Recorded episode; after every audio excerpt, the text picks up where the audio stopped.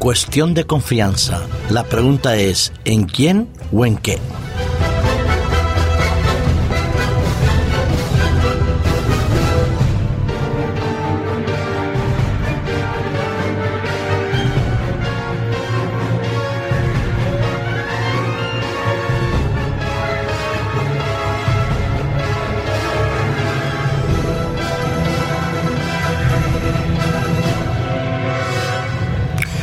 Constantemente oímos decir a las personas que todo se trata de confianza. Y así es. Parece que el presente y el futuro esté íntimamente vinculado a la confianza. Y la confianza, es verdad, tiene que ver con la esperanza. Pero si miramos de un lado confiar en quién o en qué, nos encontramos en dos dilemas. El primero de ellos si hacemos confianza en el hombre, en las instituciones, en los políticos, nos preguntamos cuál es el resultado.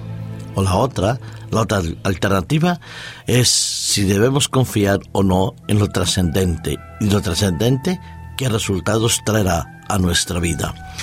Por ejemplo, cuando hablamos de la economía, decimos va bien o va mal, pero la mayoría de las decisiones que se toman están íntimamente relacionadas con los rumores o con los balances o con las supuestas situaciones reales de las empresas o instituciones. Un ejemplo de ello tiene que ver, por ejemplo, con las decisiones de esas agencias de calificación que dan un determinado puntaje a los eh, estados o a los bancos.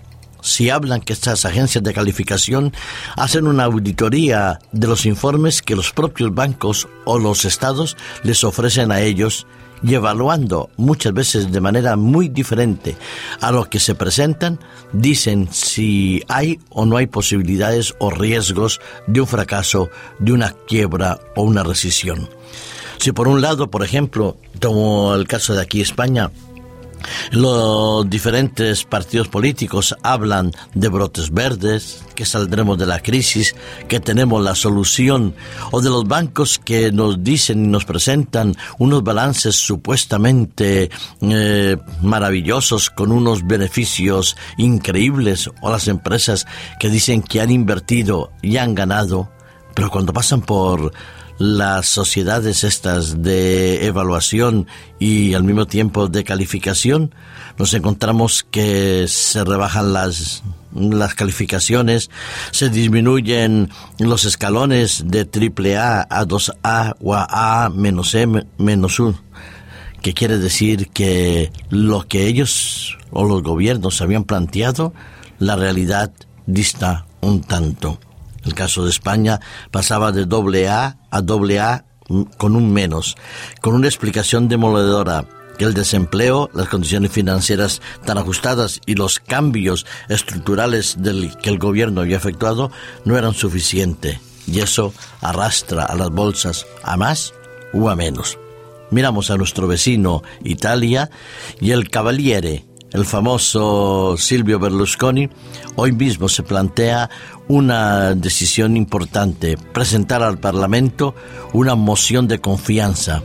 Es verdad que ayer en el debate veíamos simplemente a un Parlamento vacío, donde solo unos cuantos seguidores, entre los bostezos, la sonrisa y las miradas perdidas, dicen brindar un apoyo que él espera que lleguen a 300 votos. Sí, se trata de aprobar la gestión de Berlusconi y darle una confianza para que termine la legislatura porque él cree que unas elecciones anticipadas no resolverían el problema. Ya lo veis. Miremos donde miremos, estemos donde estemos, siempre se está solicitando o pidiendo un voto de confianza o de la manera negativa se proponen medidas o votos de censura, votos, eh, mociones de condena sobre las políticas que salgan o no salgan, eso es otra cuestión, votadas o aprobadas o rechazadas. Pero lo cierto es que en el fondo todos necesitamos tener una garantía que lo que se ofrece es positivo, es real y verídico.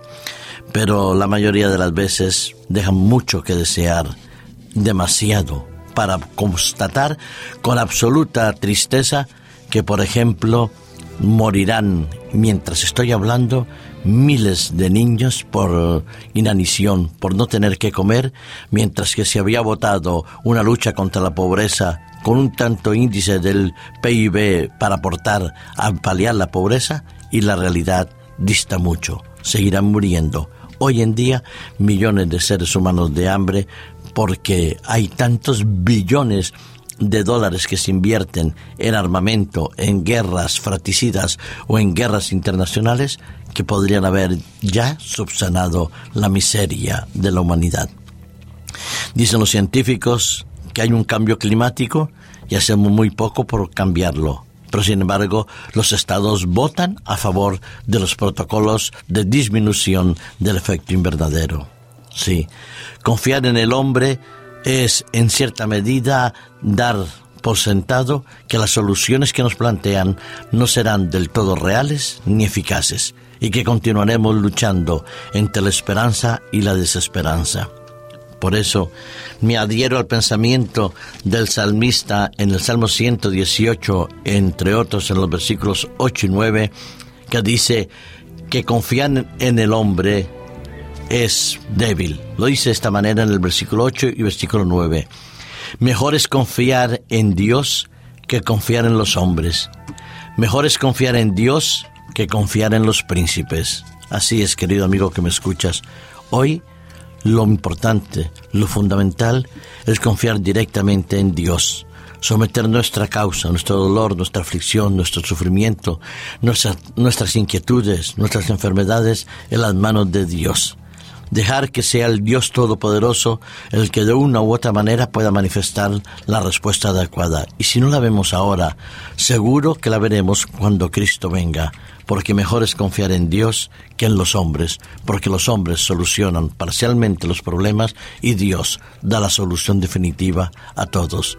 Que hoy sea un día en el cual tú deposites tu confianza en Dios para cada una de las causas que te afectan, los problemas que te atañen o las enfermedades que te rodean. Que Dios te bendiga y te guarde y te conceda un feliz fin de semana.